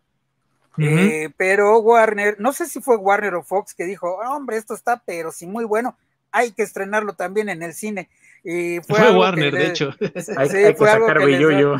Exacto. Claro, la marmaja primero, amigo. Así es, y fue algo que los pusieron a correr porque tuvieron que hacer todas las adaptaciones para sacarla en cine en ocho meses, ¿no? Entonces, sí, sí. Eh, digo, Fue, un, fue un relajo, pero yo creo que también eso fue parte del éxito de, La Máscara del Fantasma, porque aparte yo recuerdo que fue de las pocas películas animadas que se estrenaron en un cine, que en México lo podías ir a ver al cine, tal cual. Este, no recuerdo alguna película animada, eh, digo, de superhéroes me refiero, ¿no? Pues por ejemplo está, sí había otras películas animadas, las de siempre, pero no algo, eh, digamos, ya más para un público más, eh, un público de cómics, digamos que en ese momento era como ver el equivalente al, al universo Marvel, ¿no? Pero digo, obviamente no live, no live action, pero sí era algo que, lo, que los, los que leemos cómics, pues nunca nos esperamos, ¿no? Que empezaran a estrenar ese tipo de películas en el cine. Entonces creo que también... Las animaciones que tenías de referencia es eh, básicamente Disney, ¿no? Sí, sí. correcto. Sí. Y las de pie pequeño, que me llevaban a ver esas en vez de la de Batman. Pero a eso me refiero, entonces creo que, por eso también es, parte del gran éxito de, esa película, ¿no? Este, y, te digo, no es por hacerla de menos, creo que fue lo mejor en su, en su momento. Hay que recordar que estamos hablando de los noventas, o sea, ya tiene 30 años, no sé cuánto tiempo tenga de eso. Entonces, este, ahorita pues ya, eh, gracias a esa película, hemos tenido otras animaciones de, Warner, ¿no? Eh, digamos que esa película le dio pie a todas, todas las... Bueno, es que desde la, desde la serie animada, de ahí la importancia, que le dio pie a los estrenos del universo animado de, DC, ¿no? y que tiene muchas películas. Unas buenas, otras no tanto, pero, pero ahí están, ¿no? Sí, así es. Eh, gracias a que empezó la tendencia a esta película, pues ahora tenemos tantas películas animadas de DC. De hecho, han tenido mucho más éxito que Marvel en ese aspecto. Y ese rubro lo tienen, pero muy bien cubierto. O sea, tienen unas historias increíbles en animación y todo gracias a esta primera historia, que es precisamente la máscara del fantasma, ¿no? Y buen Orc, ¿tú qué piensas de esta historia? Híjoles, ¿sabes qué? Que yo sí comparto, comparto contigo en que para mí sí es la mejor película animada. Porque, ¿sabes también que se ha, envejecido, pero ha envejecido muy bien y sigue siendo vigente. A pesar de todo, la vuelves a ver y es una película eh, que sigue estando vigente. A pesar de las animaciones nuevas, realmente no le pide nada a, a las animaciones que ha presentado últimamente DC. Sí, tiene una calidad de producción increíble y tiene un uso de la animación por computadora muy bien hecho, en mi opinión, ¿sabes? Sí. Esa introducción, cuando comienza en, la, en los títulos del crédito, o mejor dicho, los créditos del título, y se ve una panorámica de la ciudad, y la ciudad está animada por computadora, pero no la, el tipo de animación que ocupaba, por ejemplo, la serie animada de Spider-Man, de unos años después, sino una animación que incluso compite con la actual en mi opinión, ¿no? Obviamente. Y también lo ves, por ejemplo, en cuando golpea a Batman, por ejemplo, a Joker en la cara en la confrontación final y la sangre que le bota a Joker, o sea, que tú ves, dices, tú es una animación. Esto está hecho en una computadora. Lo mismo cuando Batman le pega a uno de los helicópteros que lo va persiguiendo y le sale sangre de la mano y se, eh, se escurre así por la pantalla y dices, esto es una animación hecha por computadora un trabajo muy bien hecho, en mi opinión. Y aparte sale tu personaje favorito como el villano principal, mi bueno Orc. Por supuesto, pues ¿qué, más se le puede pedir, no? ¿Qué más, verdad? ¿Qué más se le puede pedir? Y yo creo que yo fue lo primero que vi cuando se estrenó HBO Max. Dije, órale, ¿qué hay? Y cuando vi que estaba Máscara del Fantasma, ya, es lo que voy a ver. Porque es. Patrocinas HBO Max. Por favor. Y DC, no nos, patro, no nos patrocínanos DC. Patrocínanos DC. ese México, ah, no, ¿verdad? Y la historia de la máscara del fantasma, amigos míos, ¿qué les parece? Esta historia en la que vemos a un Bruce Wayne un tanto taciturno y dubitativo acerca de su rol como el Caballero de la Noche, porque llega a su vida un amor que es esta muchacha llamada Andrea, Andrea Beaumont, y él empieza a tener dudas, híjole, pues es que le prometí a mis padres que los iba a vengar, que iba a dedicar mi vida a combatir el crimen. Pero llegó esta chica y quiero hacer mi vida. ¿Qué hago, no? Y esas dudas que tiene Batman, Bruce Wayne, acerca de si continuar con su proyecto o no, o mejor hacer su vida eh, diferente. Y toda esta situación que ocurre con el personaje. ¿Ustedes cómo ven este tipo de, historia, de narrativa? Tú, mi buen masacre, ¿cómo ves esta historia? ¿Te gustó? ¿Te parece buena? Eh, ¿Te parece una buena pues, historia de Batman? Claro que me parece una buena historia de Batman. Este, digo, eh, el giro final, pues está. Cuando la ves por primera vez, creo que sí no te lo esperas. Entonces, eh, eh, creo que ese es el, chiste de una buena historia, ¿no? Que te enganche y te lleve por algo que te mantenga siempre con atención a la historia y, y, un giro final inesperado que te sorprenda, ¿no? Bueno, a mí eso es eso, para mí eso son historias que siempre me gustan cuando, cuando pasa todo eso.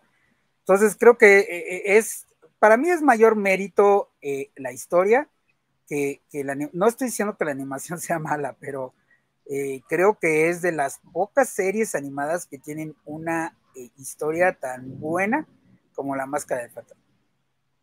Y tan madura. Realmente es una historia que incluso siendo adulto la puedes seguir disfrutando y creo que la disfrutas igual, ¿eh? Así es, así es. Tú, muy bueno, además. Ah, nada más quería decir que yo no quiero spoilear para que la gente que no la haya visto este, vaya y la vea, que, porque es una película que, aunque es animada, vale la pena verla. Sí, así es. Así que corran a verla, amigos. Después de este programa, corran a ver La Máscara del Fantasma en HBO Max, que ya nos va a patrocinar pronto. Van a ver. y tú, bueno, digo, Joker aparece, tu personaje favorito de la serie, pero la historia, ¿cómo la ves tú? La historia te atrapa, piensas, no, esto es una historia muy adulta, los niños no deberían de ver esto. ¿Tú qué piensas de la historia de la máscara del fantasma? A mí se me hace una historia excelente. Y por mí, pues, yo la vi todavía cuando era niño, entonces, por mí que la vi ¿eh? pues, pero ahora que más como adulto, comprendes muchas cosas más que y otros temas que involucran dentro de la historia, ¿no? Porque de niño a lo mejor hay muchas cosas que pues, te pasan por aquí y, realmente no entiendes, porque no entiendes con toda esa profundidad y lo que están manejando. Pero ahorita como adulto sí te das cuenta de, chale, sí están metiendo con pedos muy cabrones. y la, y la, la, de la última parte donde realmente te conmueve mucho que va Alfred y va a consolar a, a Bruce. Eh, sí, es, es, una parte que te pega un montón. Sí. Y, y, el hecho de que estamos hablando también de una, fíjate que yo no sé cómo lo ven ustedes, pero es una combinación muy buena entre una historia de crimen, como la que verías a lo mejor en algo como El Padrino, y una historia de superhéroes, ¿no? O sea, es Batman combatiendo al crimen, en este caso mafiosos y mafiosos retirados, ya viejos, mafiosos que contratan a Joker para ser protegidos, ¿no? Y que son traicionados por él. Eh, un Joker mucho más asesino, mucho más eh, decidido, con una psicosis muy fuerte, ¿no? Con un desapego de la realidad también bastante marcado. Una historia de amor trágica, una historia también familiar trágica, un momento, y, aparte el, uso de las voces del elenco original en inglés, por ejemplo, está Kevin Conroy como Batman, Mark Hamill como eh, Joker, pero aparte el gran Abe Bigoda, que para los que sean fanáticos del cine recordarán a Tesio del Godfather, ¿no? Del padrino. Y Abe Bigoda hace la voz de, de Salvatore que es el último de los, de los mafiosos que contrata a Joker, por ejemplo. Entonces, ese tipo de, elementos que hacen de la historia muy disfrutable, pero también una historia que sí se queda contigo y una historia que sí te habla bastante y resuena mucho, ¿no? Y por otro lado también, que sea un origen alternativo de Batman, ¿no? Por estos flashbacks que vemos que se enamora, y piensa, ya no voy a seguir el, camino, voy a tratar de hacer una vida normal, eh, sufre un desamor, eh, en fin, ¿no? Todo este tipo de cosas que ya además grande también te puedes identificar con ellas, ¿no? Digo, ¿quién no ha sufrido un desamor y dicho, ay, sí, me llegó, ¿no? A los fifis, a, los sentimientos ahí, la, la, la, desgracia del Bruce, ¿no? No sé y... de qué Yo no entiendo de esas cosas. y Tristemente, ya después, porque hubo varias películas también, que en la siguiente película que creo que fue eh, Batman eh, contra Mr. Freeze, que era la Sub-Zero. Sub-Zero, ajá. Ya no fue igual, ¿no? Ya no fue lo mismo. No tuvo ese mismo impacto. No, ya no, pero, pero tampoco es mala, ¿eh? No. Este, digo, obviamente ya no le lleva, ya no le llega a la máscara del fantasma. Bueno, es que vuelvo a lo mismo, por eso comentaba yo que que este, en, en, su tiempo, bueno, o sea, entiendo la trascendencia, que más bien es lo que comenta Lord, eh, de, que ha envejecido muy bien y demás, pero eh, también eh, yo lo veo por el lado de la trascendencia en el sentido de lo que les comentaba, ¿no? O sea, no había animaciones de, de superhéroes con este tipo de historias que se estrenaran en el cine. O sea, que tú fueras a, una pantalla grande a, ver este, a ver esa película. Y por ejemplo, Batman, eh, eh, Batman Sub-Zero ya no hizo eso. O sea, ya, ya no la, ya no la estrenaron en el cine. Eh, ni, tampoco aquí ni en Estados Unidos, amigo. Sí, no, en ningún lado. Ni tampoco la otra de Batman, este. El misterio de Batwoman. ajá, el misterio de Batwoman, así es. Esos ya, ya no se estrenaron en, en cine. Este, eh, digo, vuelvo a lo mismo, tal vez porque ya para esos momentos la, fiebre de la serie animada, si quieres llamarla así, pues ya no era tan fuerte, eh, ya habían cambiado de estudios, eh, bueno, no de estudios, más bien de, distribuidora. Distribuidora. Ajá, entonces este, tal vez por eso ya no fuese furor. Pero, y, bueno, también, como tú dices, también ya fueron hechas con menor presupuesto. Entonces, esas animaciones que tú mencionas, pues ya no era lo mismo hacerlas con cinco pesos que con tres. Entonces también ya no están tan bien animadas como, como, como la, primera, ¿no? Pero no quiere, bueno, en mi opinión no quiere decir que sean malas, ¿eh? También tienen una buena historia. No como la máscara del fantasma, pero no es tan mal. Que yo creo que Batwoman a mí no me gusta tanto. Creo que es la que menos me gusta de las tres originales de aquel entonces. Mm, me gusta más Sub-Zero. Pero obviamente ninguna de las dos le iba a llegar a Máscara del Fantasma, ¿no? Sí, no, y estoy de acuerdo contigo, la de, la de Batwoman es como la más chafita, por decirlo así. Pero, pero bueno, a mi punto, ¿no? Mi punto es que no son tan malas, o sea, sí puedes verlas y no te vas a dormir, o sea, sí puedes agarrar un, no, no, no. no sé, un sábado en la mañana y después, ay, pues hay puras noticias, pues me voy a echar Sub-Zero, ¿no? A lo mejor. Bueno, si la encuentras, porque creo que todavía no está en ninguna plataforma. no, pero Batwoman ya está en HBO Max, amigos, así que patrocínanos HBO Max. sí, esa ya está, ya está ahí en HBO Max. ¿Tú, Ork, sí ah, viste las otras dos, la de Sub-Zero y la de Batwoman? Sí, la verdad, o sea, la historia es buena, pero no, no me llegó tanto como la máscara del fantasma. Pero sí, para mí la máscara del fantasma, su calidad en general en cuanto a historia, animación y todo, se me hace superlativo. incluso que, le compite y se me hace en hasta cierto punto superior que a, a las animaciones de hoy en día. Sí, es que tiene mucha calidad de producción, la verdad. Y... Es que pues es que también tiene más presupuesto, amigos. La verdad es que también ahí, o sea, hay que tomar en cuenta que las animaciones de ahora eh, de Batman que han salido, este, no tienen tanto presupuesto como la, Máscara del Fantasma, ni tanta producción. O sea, son eh, series sí animadas que les ha tomado menos tiempo hacerlas.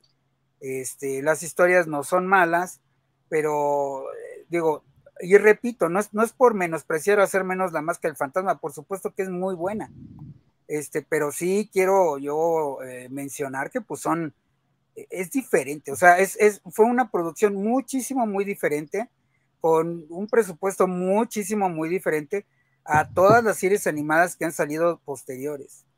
O sea, todas las series animadas que han salido posteriores. Eh, bueno, es más, eh, con, tan solo con el punto de que mencionamos, ¿no? Que Batman, la máscara del fantasma, es la única que se ha estrenado en cine, tal cual. Todas las demás han sido para formato de de Blu-ray o de DVD o, bueno, para verlas en televisión. Entonces eso ya te habla de un presupuesto diferente. Así es, amigos. Si ustedes vieron el Killing Joke, por ejemplo, en el cine, ¿no? Que fueron a Cinemex y fueron a ver Killing Joke, no crean que la mandó Warner así directamente en ese formato, ni mucho menos, sino que te dieron permiso los cinemas aquí de México para poderla transmitir de esa manera, para poderla eh, proyectar, pero era el mismo formato, o sea, venía del mismo Blu-ray, venía del mismo eh, disco, pues, o sea, no, no fue adaptada ni, ni, mucho menos. O sea, sí hemos visto algunas animaciones en cine, sobre todo de Batman, pero no fue, eh, no, no era con la intención, no fueron creadas intencionalmente para ser proyectadas en formato de pantalla grande. Simplemente se pide un permiso y se otorga, ¿no? Que es muy diferente. por ejemplo, sí, en Estados Unidos no las vieron en el cine, no las estrenaron en el cine. No, no, no, no se, no se han proyectado así, solamente aquí en México y por acuerdo especial. Así es, a diferencia de la, máscara, de la máscara del fantasma. Sí, que la máscara del fantasma sí fue con ese formato pensado en mente, ¿no? Así es, entonces por eso quiero mencionar eso, o sea, no quiero, vamos, no me, no me gustaría que nuestros amigos piensen que ah, todas las demás de Batman son malas, no, no es así. no, no va por ahí la cosa, o sea, no son malas, simplemente el presupuesto y la idea original con la que se crearon esas series, pues no es la misma. Aunque también ya mencionamos la parte de la historia, que la historia de, la máscara del fantasma sí supera por mucho a, muchas otras de las series que hemos visto en, o animadas de Batman, ¿no? Y que ha respetado mucho también al personaje, y eso también es otro de los aciertos de la serie, en cuanto a que lo mencionábamos en el episodio pasado, Batman es el mejor detective del mundo. Y tanto en La Máscara del Fantasma como en la serie, al menos la serie inicial, de 1992, vemos ese lado de la personalidad de Batman, que hoy en día está como un poco olvidado, no, no tanto en cómics, porque si siguen leyendo cómics estarán viendo un Batman detectivesco, eh, sobre todo los cómics de James Tinion, pero sí en las animaciones, en las adaptaciones que hemos tenido en cine y demás, sí se ha dejado un poco de lado y se le da más esta personalidad del combatiente cuerpo a cuerpo, del habilidoso con herramientas, tecnología y demás, y se ha olvidado un tanto que es detective. Y eso es otro de los puntos fuertes de esta serie y de esta animación también para el cine.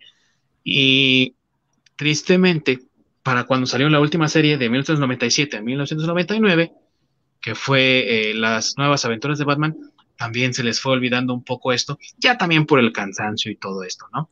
Y siguió después de eso una serie spin-off, digámoslo así, que continuaba de cierta forma las historias de Bruce Wayne, pero ya muchos años en el futuro, que fue Batman Beyond, de la que también deberíamos hablar en algún momento. Pero, así nada más para eh, comentar rápidamente, mis queridos amigos, ¿ustedes qué piensan de Batman Beyond? ¿Les ha gustado? ¿Les, les parece una digna sucesora como serie de la serie original del 92? ¿O nunca la vieron? ¿Qué pensaron de esta historia? Tú, mi buen Orc, ¿qué pensaste de Batman Beyond?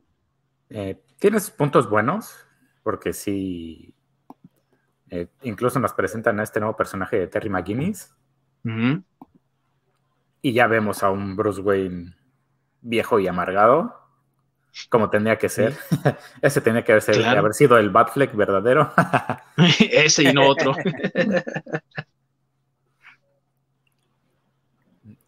Yo le llegué a, pues, a perder este, pues el, no el gusto, sino la pista, porque también no me atrapó tanto. Pero en un inicio se me hizo, se me hizo bastante interesante. Y es una historia que muchos están pidiendo que se haga en, live action, ¿no? O sea, muchos quieren ver Batman Beyond en, en, live action y muchos tienen la esperanza, de repente, ¿no? Ven a un Ben Affleck haciendo Batman dicen, sí, va a llegar algún día Batman Beyond y de repente, oh, no, es sorpresa, ¿no? Tú, mi buen masacre, ¿tú qué piensas de Batman Beyond? Este, pues no, no me desagradó, pero igual que Lord no me atrapó tanto. Este, en realidad, pues esa serie duró, creo que nada más un año. Sí, eh, bueno, igual, igual son tres temporadas, pero creo que la igual, ¿no? La primera temporada es como de 10 o de 10 o 12 capítulos, la segunda es la más larga como de 20 y luego otra vez ya nada más hicieron como 10 o no sé cuántos pero en realidad todo eso pasó en un año, o sea que eh, si quieres verlo dividido como por temporadas, pues así estaría, pero en realidad igual es una serie completa y nada más duró un año, entonces eh, no se me hace mala, pero yo creo que sí llegó al punto de lo que dice Or, ¿no? Al, tedio, al punto de, ah, bueno, sí, ya está chido, eh, ya vi qué va a pasar con Batman en el futuro, pero pues, le hace falta ese punch. Aparte que ya no está el Joker como, como villano, ya ahí a Lord yo creo que por yo creo que por eso no lo atrapó, porque ya no está el Joker tal cual. Como son como facciones que, quedaron. bueno, regresan la película, ¿no? El regreso del Joker es de Batman Beyond, es precisamente de eso. Ah, sí. Ah, bueno, sí, sí, sí.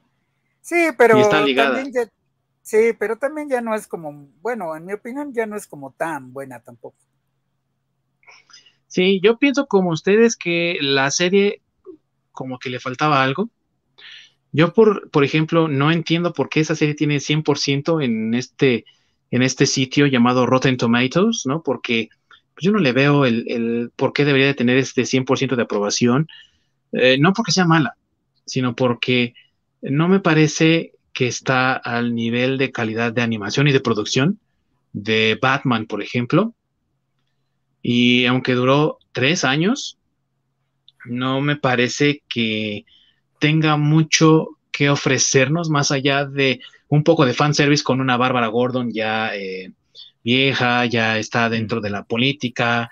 Eh, dan a entender que tuvo ahí como que sus quereres con, con Bruce, que después se enamoró de, de Dick Grayson. O sea, vemos varias cosas por ahí que sí veo como fanservice, pero que pues realmente no, no llamaron mucho mi atención. A mí me gusta mucho nada más como el primer arco argumental donde nos dan el origen de Batman Beyond, ¿no? De cómo el papá de Terry McGuinness encuentra esta anomalía con sus jefes que están creando como esta especie de, virus y el jefe precisamente queda infectado y se convierte en villano. Porque eso me recuerda mucho a los personajes de Batman, ¿no? Eh, de, Batman, no, perdón, de Spider-Man, donde es la primera vez, el, personaje de Spider-Man es el primer personaje en el que vemos que los villanos tienen también que ver con su vida privada, con su vida personal, con las personas que él quiere, ¿no? Y también, pues de cierta forma vemos reflejado esto aquí en la serie. Y entonces me gusta mucho ese primer arco, pero después de eso, ya realmente la serie para mí va en picada, no me gusta ya tanto y eh, pueda que sea una de sucesora digna de la serie original, pero estoy de acuerdo con ustedes, no se siente igual, ya no es lo mismo. Y aunque es parte también del universo animado de DC, el Timbers, em, para yo me quedo con las tres series que comenté hace rato, mis amigos, que son Superman, Batman y la Liga de la Justicia, la primera, no la de la ilimitada. Y con eso creo que para mí basta y sobra, es más que suficiente. Estoy contento con con esas series y es algo que estoy esperando con ansias que HBO Max ponga en su plataforma la serie de Batman, la serie animada, porque esa sí me la aviento de, corrido, ¿eh? no, no dejo ni uno solo, me la aviento toda. Ustedes, mis amigos, sus últimos pensamientos, conclusiones, comentarios finales acerca de esta maravillosa serie de Batman, la serie animada. Mi querido Masacre, ¿algo más que quieras comentar? ¿Tus conclusiones? No, pues que es una, una serie genial. Este, ah, bueno, nada más eh, mencionar que Batman del futuro es buena, pero no es tan buena porque ya está considerada como una parte del multiverso de DC, o sea, una línea alterna del tiempo. No es del, no es del canon principal, así es que pues, ahí está la solución, ¿no? Bueno, ahí está la respuesta, es buena, pero no tan buena. Sí, pero también es de ahí Bárbara Gordon creo que este, no está eh, paralizada, ¿no? no, no está. No, no, no está paralizada. Así como que y esa eh, parte donde la dejaron, ¿no? Es que es lo que te digo, ya, la, ya oficialmente o en el canon ya es como una parte del multiverso, o sea, es una línea alterna del tiempo, este, pero no es la línea principal. Entonces, lo que acabamos de comentar, ¿no? Es buena, pero no es tan buena. Así es. Así es. Eh, y en cuanto a la serie animada, pues a mí en general me gusta toda. Incluso las nuevas aventuras de Batman, porque también algo que no mencionamos fue que eh, eh, ahí en las nuevas aventuras de Batman, este, Dick Grayson se vuelve a la nocturna y ya aparece a la ah, nocturna. Y a Robin, este, traen a un Robin más pequeño que es este, ¿quién es el que le hace el, personaje? Tim Drake. Tim Drake. Tim Drake, ¿verdad? Sí, Tim Drake es el el ¿cómo se llama? El, nuevo Robin que aparece en las nuevas aventuras de Superman, y que ese sí, el personaje está más, más chamaquito. Pero, pero eh, eh, ¿no, hay un capítulo donde este Tim Drake, Joker lo contamina con la toxina de la risa y lo trastorna y, queda todo dañado. Sí, sí es ahí, ¿verdad?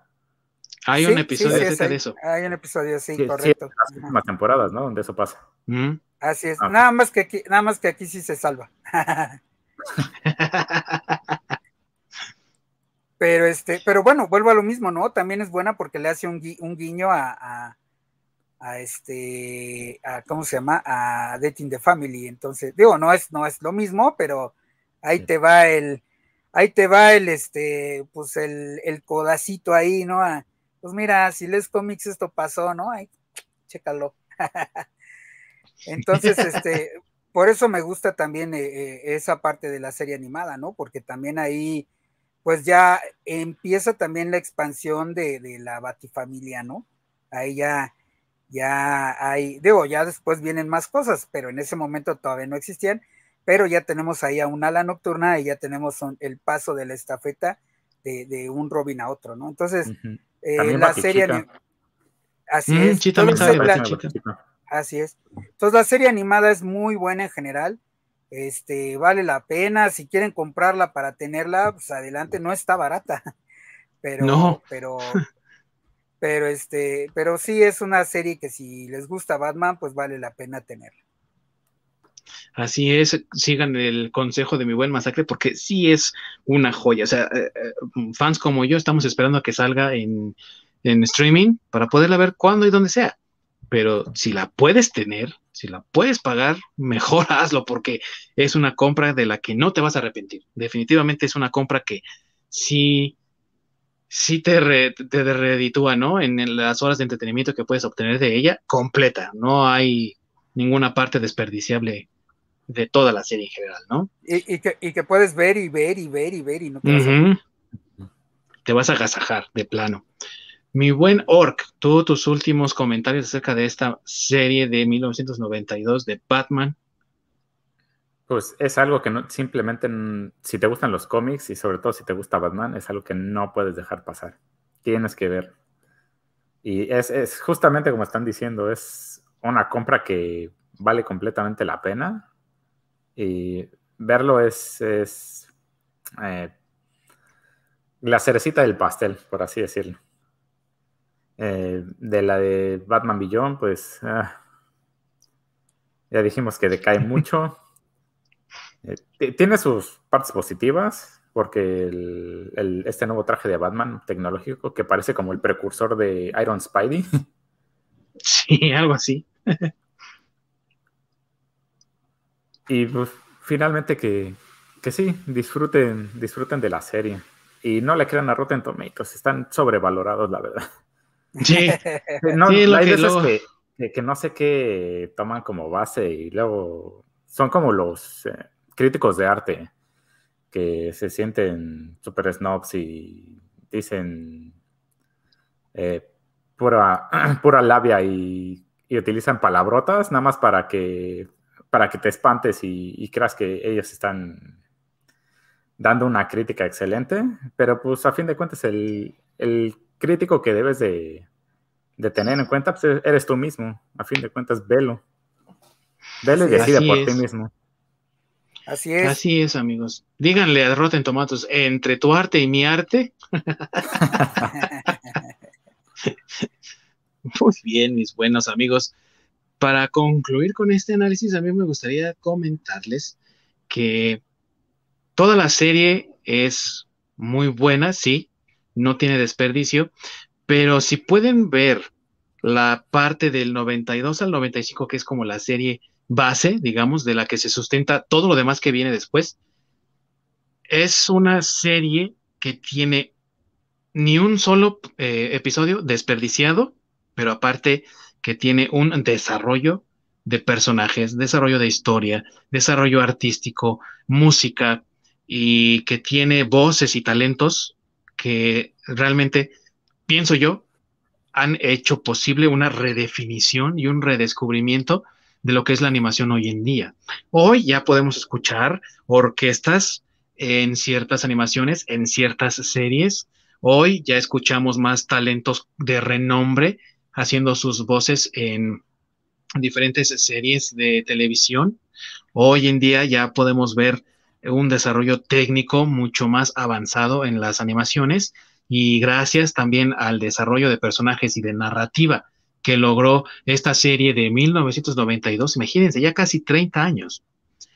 Gracias a eso hemos podido tener cosas tan maravillosas hoy en día como por ejemplo El último maestro del aire, de la que deberíamos hablar, por cierto, ¿eh? porque es una serie también muy buena. Sí, es, es muy buena esa también, sí muy buena y también que se debe a esa caracterización que pienso yo le debe mucho a las caracterizaciones de Batman, la serie animada. Y otras tantas series y otras tantas historias que hemos tenido a lo largo de estos casi 30 años de historia de esta serie, todo gracias a ella y gracias a la visión de unos cuantos que dijeron, queremos hacer una serie de Batman que le haga honor y justicia a los cómics con los que crecimos que también no se olvide del legado de cosas como la serie de, 1966, las series animadas que hubo antes, pero que también nos permita ser creativos y desarrollar nuestra propia personalidad a través de esta serie. Y gracias a la combinación de todo esto hemos tenido un trabajo que, fíjense amigos, 30 años y sigue resistiendo el paso del tiempo. 30 años y es una historia, una narración, una animación que las personas siguen disfrutando, de la que se siguen coleccionando cosas y que si ustedes todavía tienen sus figuritas, sus juguetitos, y ustedes se lanzan a cualquier lugar a cotizarlas, les van a decir, no, pues sí te salen en una buena feria, porque son cosas que la gente busca todo el tiempo. Y si las tienes en buenas condiciones, sí te puedes llevar un buen dinero por ello. Ese es el legado que nos deja la serie animada. Ya al final, en la última serie de las nuevas aventuras de Batman, sí hubo muchos, eh, digámoslo así, tropezones con historias como la de Navidad, ¿no? Donde se cuentan tres historias cortas, donde Harvey Bullock, por ejemplo, está ahí en el supermercado haciendo la de Santa Claus para atrapar a unos criminales que se vuelven un tanto ñoños y absurdos y que sí, no han envejecido muy bien.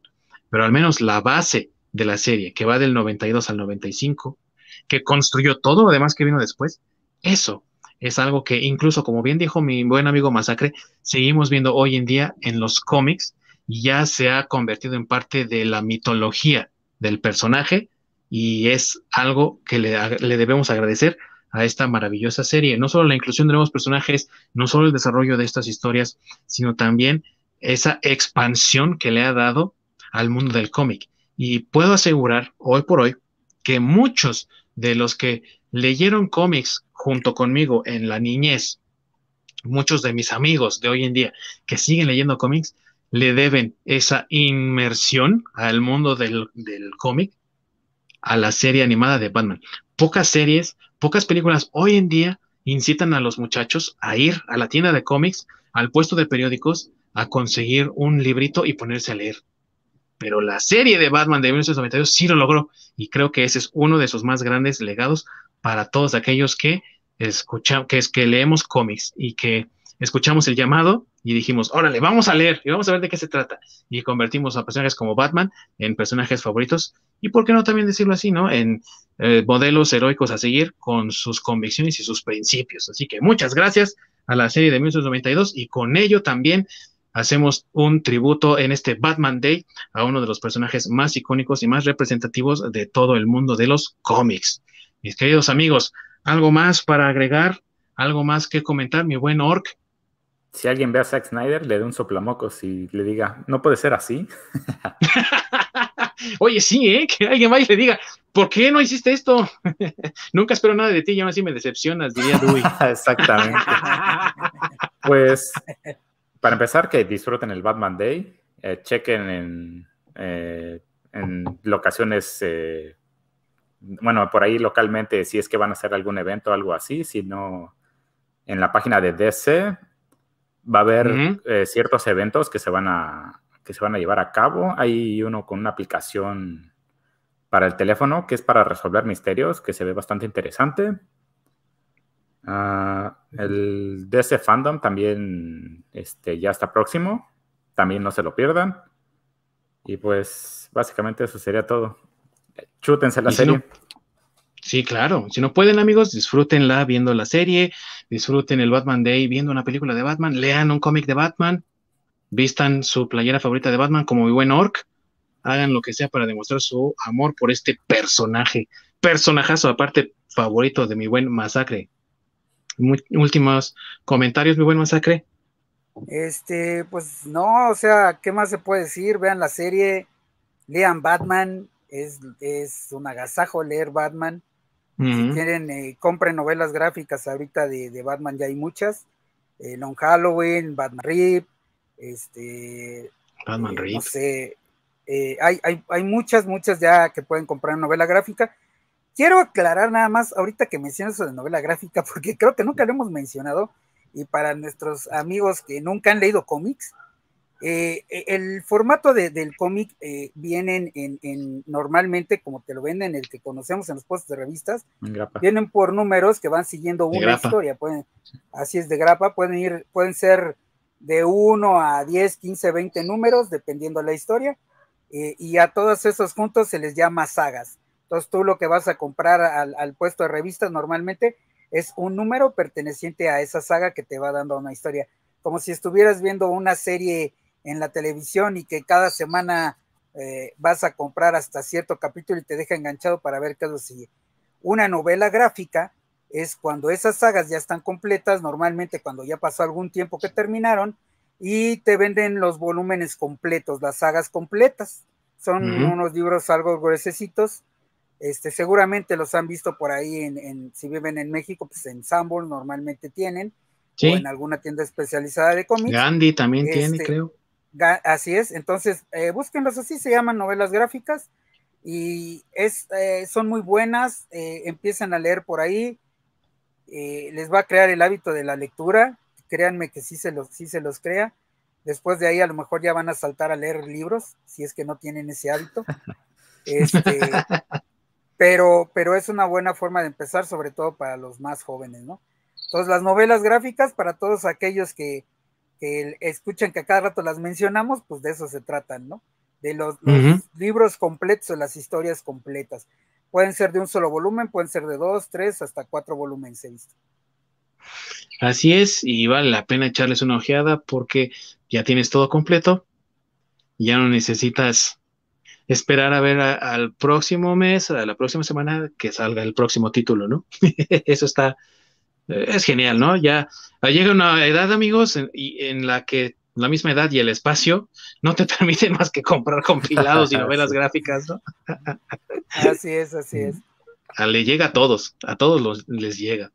Muchas gracias, mis queridos amigos, por este programa especial para el Batman Day, hablando de la serie de Batman de 1992. Y a todos los que nos ven y nos escuchan, por favor, acompáñenos la próxima semana donde estaremos hablando de anime y estaremos hablando de estas adaptaciones del manga, que es el cómic japonés, que podemos encontrar en diferentes plataformas de streaming y les daremos nuestras recomendaciones de las que consideramos aquellas must see, ¿no? De aquellas que tienes que ver porque si estás dentro de la onda del manga y del anime, tienes que saber de esto, sí o sí. Espero que nos puedan acompañar porque se va a poner muy bueno y muy sabrosón. Muchas gracias a mis queridos amigos, como siempre, al señor, el caballero de la noche ahí, que ya ahora sí ya no lo veo, mi buen masacre. Saludos desde la cueva, desde la Baticueva, acá en Ciudad de México. Exacto. Y por allá, en las estepas canadienses, batallando con el Mr. Freeze, mi buen Orc. Buenas batinoches a todos. Que se les sigan pasando a gusto. Bati a gusto. Y no hagan batidillo, por favor. se despide su anfitrión Ding Dong y los invitamos a acompañarnos la próxima semana, misma Batihora, mismo Vaticanal. Recuerden que si no nos pueden ver en vivo, siempre pueden eh, buscarnos en sus diferentes plataformas favoritas de streaming o bien de podcast. Y ahí nos pueden encontrar como desde el Nerdvana Podcast para escuchar todo lo que tenemos que decir acerca del mundo del entretenimiento, del mundo geek, del mundo nerd. Así que, mis queridos amigos, hasta la próxima. ¡Corre la orc!